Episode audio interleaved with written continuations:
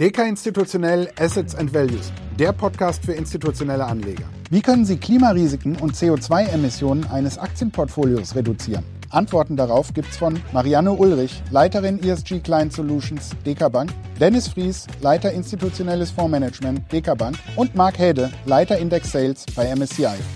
Klimaschutz ist Risikomanagement. So funktioniert die CO2-Reduktion im Aktienportfolio. Mehr dazu erfahren Sie in dieser Folge von Assets and Values. 361 Milliarden Euro sind in Deutschland in nachhaltigen Investmentvermögen angelegt. Das sind etwa 10 Prozent der verwalteten Investmentvermögen. So berichtet der BVI zum ersten Halbjahr. Herzlich willkommen zur ersten Folge von DK Institutionell Assets and Values. Ja, der Markt für Nachhaltigkeit wächst rasant. Noch eine Statistik dazu. Laut Forum Nachhaltige Geldanlagen hat sich das verwaltete Volumen in den letzten zehn Jahren mehr als verzehnfacht. Und darüber freut sich bei der DECA unter anderem Frau Ulrich. Frau Ulrich, Sie leiten das Team ESG Client Solutions und beraten institutionelle Anleger dabei, ihre Portfolios nachhaltig auszurichten. Was zeichnet den Nachhaltigkeitsansatz der DECA aus? Das kann man aus zwei Seiten sehen. Einmal aus Seiten des Konzerns. Der DK Bank-Konzern war eine der ersten systemrelevanten Banken, der die Eigenanlage auf Nachhaltigkeit ausgerichtet hat und ein glaubwürdiger Partner ist. Das sieht man auch an den ESG-Ratings, die die DK Bank als Emittent bei unterschiedlichen ESG-Rating-Agenturen hat. Und das zeichnet uns aus, die über zwölf Jahre Erfahrung im Bereich nachhaltige Wertpapieranlagen. Und wir verwalten inzwischen mehr als 30 Milliarden Euro in nachhaltigen Produkten für Publikumsfonds und Retail, äh, also Retailkunden und eben institutionelle Kunden. Und das ist auch das, was wir in den letzten Jahren eben beobachtet haben, dass das Interesse nicht nur von institutionellen Kunden kommt, sondern jetzt zunehmend auch aus dem Privatkundenbereich bei uns ankommt. Jetzt sind ja die Motivationen zu nachhaltigen Anlagen sehr vielschichtig bei Ihren Kunden. Ein wichtiger Faktor, gerade bei institutionellen, ist aber in jedem Fall die Regulatorik. Denn hier müssen institutionelle Anleger liefern und die Regelungen sind komplex auf nationaler Ebene, auf EU-Ebene. Wie unterstützen Sie Ihre Anleger in diesem Punkt Regulatorik und welche Zielkriterien werden bevorzugt zur Ausrichtung der Geldanlage? Was sind die Parameter, die aktuell im Fokus der Anleger stehen? Es gibt ja nicht nur die Regulatorik, sondern durchaus unterschiedliche Anforderungen, auch aus Nachhaltigkeitssicht für unterschiedliche Kundengruppen. Und wir sind eben in der Lage, das gemeinsam mit den Kunden eben auch umzusetzen und in Anlagerichtlinien eben auch zu dokumentieren. Und ein zweiter Schritt ist ganz wichtig eben auch zu dokumentieren, das heißt Reporting zu ESG, zu Carbon, zu Impact, also den Kunden all diese Dokumente zur Verfügung zu stellen, die sie für ihre Gremien oder für ihre eigenen Reports brauchen. Und eben auch zum Beispiel Anforderungen, die jetzt neu dazugekommen sind aus der Offenlegungsverordnung, eben entsprechend mit Material zu unterstützen und den Kunden hier möglichst viel Arbeit abzunehmen. Klimaschutz und CO2-Reduktion, habe ich rausgehört, bewegen aber nicht nur die Regulatorik und die öffentliche Debatte, sondern auch ganz direkt die Aktienmärkte. Denn hier werden Zukunftsfähigkeit und Geschäftsmodelle auf den Prüfstand gestellt. Zwei Beispiele dazu aus dem Energiesektor.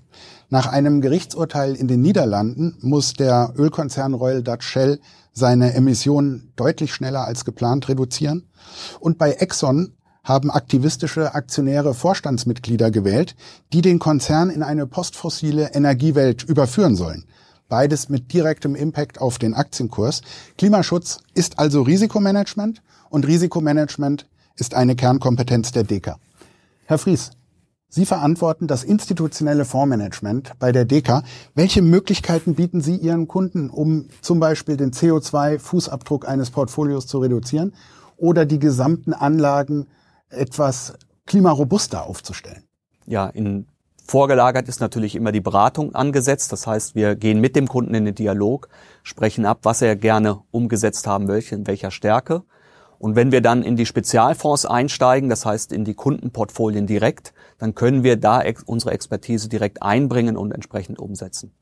Wenn es schnell gehen muss oder wenn wir sagen, okay, wir können im Grunde erstmal so ein Quick-Win in Bezug auf den CO2-Footprint, also praktisch den CO2-Fußabdruck bringen. Dann greifen wir auf unsere ETFs zurück, die dieses Thema aufgenommen haben und die eine deutliche Reduzierung der CO2-Ausstoßes, also des CO2-Fußabdrucks dann abbilden. direkt in die Portfolien einbringen. Dann haben wir relativ zügig eine, eine, eine äh, Resonanz auf dieses Thema und können dann im Grunde über die sechs Regionen, die wir dort abgebildet haben, auch das Kundenportfolio weiterhin in seine Ursprungsstruktur bestehen lassen. Das heißt, wir können durch unsere ETF-Breite ein globales Portfolio wieder in die richtige Struktur bringen, um dann im fortlaufenden Prozess dann auch eine Einzeltitelselektion vorzunehmen. Jetzt ist ja das Angebot an nachhaltigen ETFs in Europa sehr groß und es wächst auch weiter und wird auch immer differenzierter. Wie positionieren Sie die DK MSCI Climate Change ESG ETFs hier in diesem Umfeld? Was zeichnet die Produkte aus? Und wie kann ich am Ende tatsächlich sicher sein, dass ich auch wirksam investiere? Also der erste Schritt ist, dass wir es mit zwei Säulen aufgebaut haben. Das ist unique, das ist Alleinstellungsmerkmal, wenn Sie es so äh, nennen möchten, dass wir gesagt haben, wir nehmen einmal einen ESG-Teil, wo wir äh, Ausschlusskriterien definieren und die auch tatsächlich dann ins Portfolio gar nicht erst reinnehmen. Und auf der anderen Seite nehmen wir dann praktisch den CO2-Abdruck sehr, sehr stark unter die Lupe und reduzieren deutlich das Portfolio in diesem Umfeld. Das ist etwas, was wir geschaffen haben und was äh, so nicht existiert. Ansonsten sind die äh, Vorgaben eben sehr, sehr stark dann immer von dem Unternehmen beziehungsweise von dem Asset Manager abhängig, welche äh, Kriterien wendet er wie an. Und äh, in der Umsetzung erfolgt es dann im Grunde bei uns sehr, sehr stark nach dem stringenten Ansatz, nachvollziehbar. Und das Reporting erfolgt anschließend. Das ist das, was Sie sagen, Nachweisbarkeit und natürlich dann auch Glaubwürdigkeit in der Umsetzung. Frau das Ulrich hat es, Frau Ulrich hat es eben genannt, Offenlegungsverordnung, ein gutes Stichwort. Äh, wo stehen wir hier bei der nachhaltigen ETF-Produktfamilie? Sind wir absolut reportingfähig und geben den Kunden dann auch die entsprechenden Zertifikate an Hand, um dann zu sagen, okay, Umsetzung ist erfolgt und auch nachweisbar. Herr Hede, MSCI ist einer der führenden Indexanbieter weltweit, auch führend in puncto Nachhaltigkeit.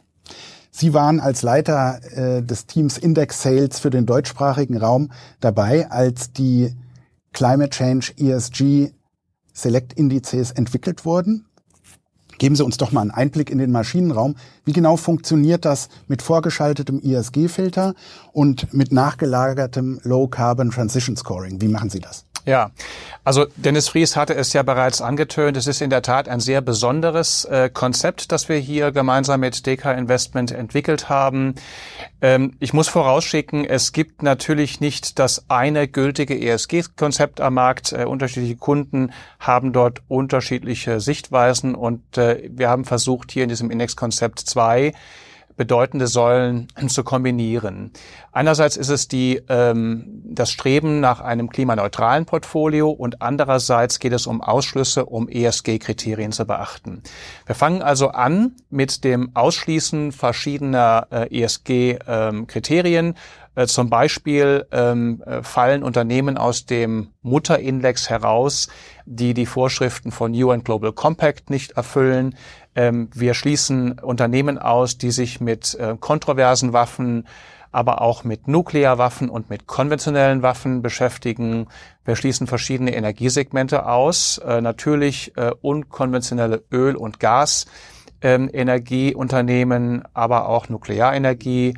Ähm, wir schließen ähm, Tabakhersteller aus und ähm, wir schließen ebenfalls Unternehmen aus, die entweder gar kein ESG-Rating haben oder ein sehr schlechtes, zum Beispiel ein Triple C-Rating haben. Darüber hinaus auch Unternehmen, die keinen, für die kein sogenannter LCT-Score, Low Carbon Transition Score, ermittelbar ist. Also das ist das, das ist das, der, der Schritt Nummer eins, der das Ausgangsuniversum eindampft. Und dann kommt Schritt Nummer zwei und ich hatte den Begriff gerade erwähnt, LCT-Score, Low Carbon Transition Score. Das ist eine, eine Maßzahl, eine Kennzahl zwischen 0 und 10. Da fließen ähm, über 500 einzelne Kennzahlen, unterschiedliche Input-Parameter ein, die wir bei MSCI aufnehmen und verarbeiten, um letztendlich einen LCT-Score für ein Unternehmen zu ermitteln.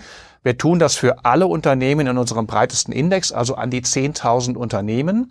Und dieser LCT-Score funktioniert natürlich erstmal als Komplexitätsreduzierer. Das Ganze, die, die Ermittlung von Klimarisiken ist wahnsinnig komplex.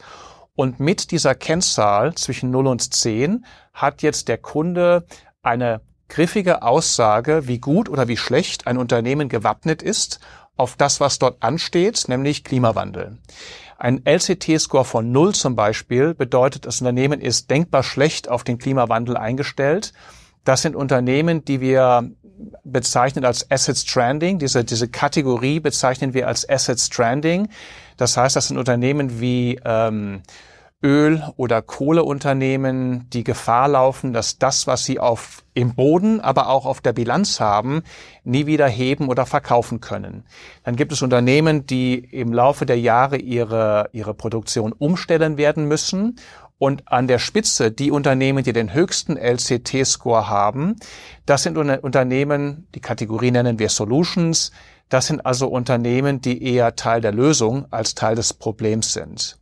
Und die Kombination dieser beiden Säulen, ESG-Ausschlüsse auf der anderen Seite und dann das Umgewichten, das Tilten von Aktiengewichten äh, im, äh, im Hinblick auf den LCT-Score, das sind die beiden Kernelemente des, der Indexkonstruktion dieser MSCI Climate Change ESG Select Index Serie, die den ETFs der DK zugrunde liegen. Jetzt ist ja für institutionelle Investoren in Beta-Strategien insbesondere interessant, eine breite Diversifikation, eine hohe Abbildungstreue mhm. und natürlich auch am Ende die Performance-Fragen. Äh, also genau die Punkte, die bei den ausschlussgetriebenen ESG-Strategien der ersten Generation äh, oftmals auf der Strecke geblieben sind. Wie schlagen sich hier die nachhaltigen Indizes von MSCI? Es ist in der Tat die Gretchenfrage, die wir seit über zehn Jahren von dem Gros der Investoren erhalten. Ähm, wie sieht's denn aus mit ESG und Performance oder jetzt mit ESG plus Klima und Performance? Kostet mich das Performance? Ist das Performance neutral? Bringt es vielleicht sogar Performance? Das ist übrigens ein Feld, das wir äh, intensiv mit unserem eigenen Research untersucht haben. Und zunächst mal, ähm, wenn man sich dem Konzept nähert, und äh, Dennis Fries hatte es ja erwähnt, ähm, den Index gibt es auf globaler Ebene, World, auf Europa, EMO, Deutschland, Japan und USA. Aber wenn man das, das, groß, das größte Gebinde World einmal anschaut, dann start, startet der, der Mutterindex mit etwa 1630 Titeln aktuell und den dampfen wir ein auf 1400 Titel. Das heißt, es bleiben etwa oder es werden etwa 15 Prozent, knapp 15 Prozent der Unternehmen ausgeschlossen. Ähm, wir sorgen aber natürlich dafür, dass der resultierende Climate Change ESG Index keine Extremlösung darstellt. Die Diversifikation bleibt erhalten. Ähm, wir sorgen dafür, dass keine allzu extremen aktiven Gewichte bei Branchen oder bei Ländern oder auch bei äh, Investment Steals ähm, äh, zutage treten. Kann man ein Beispiel geben, dass das extremste aktive Gewicht, äh, wer hätte es erraten, ist natürlich in der Energiebranche. Ähm, dort tippen wir so im Durchschnitt über die letzten acht Jahre so an die äh, minus 5,8 Prozent heran, ähm, die sich dann halt in entsprechende positive aktive, aktive, aktive Gewichte in den anderen Branchen verteilen. Bei den Ländern sind die aktiven Gewichte noch geringer. Die liegen dort so bei zwei, drei Prozent. Also so viel zu der Frage, wie sieht's denn aus mit der Ausgewogenheit? Die ist dadurch gegeben. Ähm, das kann man natürlich noch viel griffiger in einer einzigen Kennzahl zusammenfassen, nämlich im berühmten Tracking Error. Der Tracking Error des MSCI World Climate Change ESG Select Index gegenüber seiner eigenen Mutter liegt bei 1,4 Prozent und damit durchaus im, in einem moderaten Bereich. Und jetzt zurück zu der Gretchenfrage. Wie hat das über die letzten acht Jahre funktioniert? Im Durchschnitt hat dieser World Climate Change ESG Index ähm, seine, seinen marktkapitalisierungsgewichtetes Pendant um 1,6 Prozent Punkte pro Jahr outperformed, hinter sich gelassen. Und das, dann schließt sich wieder die Frage an vieler Investoren, wie kann das sein? Was ist da ein Erklärungsmuster dafür? Und ähm, eben unser Research, das wir betrieben haben, dass das äh, öffentlich zugänglich ist, ähm, deutet darauf hin, dass Unternehmen, die hohe Standards erfüllen, einerseits im ESG-Bereich, andererseits im Klimabereich, dass diese Unternehmen im Durchschnitt, natürlich gibt's Ausreißer, aber im Durchschnitt ähm, ertragreicher sind, höhere Dividende zahlen, niedrigere Risiken äh, mit sich bringen, sowohl im, im aktienspezifischen Bereich als auch im systematischen Bereich und ähm, darüber hin, äh, äh hinweg im Grunde genommen diese, diese erfreulich, das erfreuliche Bild erklären können. Sehr interessante Erkenntnisse. Dann frage ich mal Herrn Fries, wie kommt das Ganze bei den Anlegern an? Ja, für die Anleger ist natürlich äh, ein wichtiger Teil, wie ist die Performance in den Portfolien. Aber wir stellen natürlich fest, ist eine Akzeptanz da für die Konzeption, für das Produkt. Und wir haben jetzt in knapp einem Jahr 1,4 Milliarden über die sechs Produkte eingesammelt. Der größte äh, ist sicherlich der Welt, wo die Akzeptanz am größten ist. Aber mit 1,4 Milliarden fühlen wir uns äh, sehr bestätigt in der Konzeption, aber auch in der Umsetzung der Produkte. Ich möchte noch mal äh, kurz auf den scheinbaren Widerspruch eingehen von Risikostreuung auf der einen Seite und Wirksamkeit der Investments auf der anderen Seite. Zu scharfe Ausschlüsse sind ungünstig in Bezug auf Diversifikation und die entsprechenden Risikokennzahlen, denn hier kann es leicht zu Klumpenrisiken äh, kommen. Auf der anderen Seite zu laxe Regeln erzeugen natürlich nicht die gewünschte Wirkung. Frau Ulrich, wie löst die DEKA diesen scheinbaren Konflikt auf im Sinne der Anleger? Wir haben natürlich Mindestkriterien für nachhaltige Geldanlagen, die auch nicht diskutiert werden können. Äh, das ist das, was Herr Hede schon ansprach. Wir haben keine Portfolien, in denen kontroverse Waffen enthalten sind, keine Spekulationen auf Grundnahrungsmittel, das heißt Mindeststandards. Aber was wir sehr intensiv verfolgen, ist das Thema Transition. Also wie begleiten wir Unternehmen zu einer besseren Klimastrategie, zu einem besseren ESG-Verhalten? Und das können wir natürlich nur, solange wir noch in diesen Unternehmen investiert sind. Das heißt, wir haben eine Abstimmungspolitik, wir haben eine Engagementpolitik, die auch öffentlich zugänglich ist. Das heißt, die Unternehmen und auch unsere Kunden, unsere Investoren können jederzeit schauen, welche Punkte sind uns wichtig. Und Unternehmen, die keine vernünftige Klimapolitik haben, da werden wir dann eben auch die entsprechenden Vorstände und Aufsichtsräte eben nicht entlasten auf der Hauptversammlung. Und wir haben beispielsweise dieses Jahr, das war natürlich jetzt auch durch Corona geprägt, waren viele Hauptversammlungen eben virtuell oder fast alle virtuell, haben wir aber nicht desto trotz auf 30 Hauptversammlungen unsere Position deutlich machen können. Wir stimmen bei sehr, sehr vielen Unternehmen global ab und äh, wollen eben hier eine Verbesserung erreichen. Und das können wir eben auch, solange wir investiert sind. Aber Engagement hat natürlich auch Grenzen. Das heißt, wenn ein Unternehmen sich gar nicht bewegt, führt das dann eben auch über eine lange Frist zum Ausschluss aus dem Portfolio. Herzlichen Dank, Frau Ulrich, Herr Fries und Herr Helde, für die interessante Diskussion heute. Wenn Sie sich als institutioneller Anleger für weitere Informationen zum Thema interessieren, dann finden Sie diese sowie die Kontaktdaten der Ansprechpartner und Ansprechpartnerinnen Ihres Kompetenzteams auf unserer Webseite dk-institutionell.de. Hier können Sie sich auch zum Newsletter von Deka Institutionell anmelden, wenn Sie keine Folge von Assets and Values verpassen wollen und an neuen Perspektiven auf die strategische Asset Allocation interessiert sind. Und wir freuen uns über Fragen, Kritik und Anregungen zu unserer Sendung. Schreiben Sie einfach eine E-Mail an die Redaktion assetsandvalues@dk.de. Herzlichen Dank und bis zum nächsten Mal.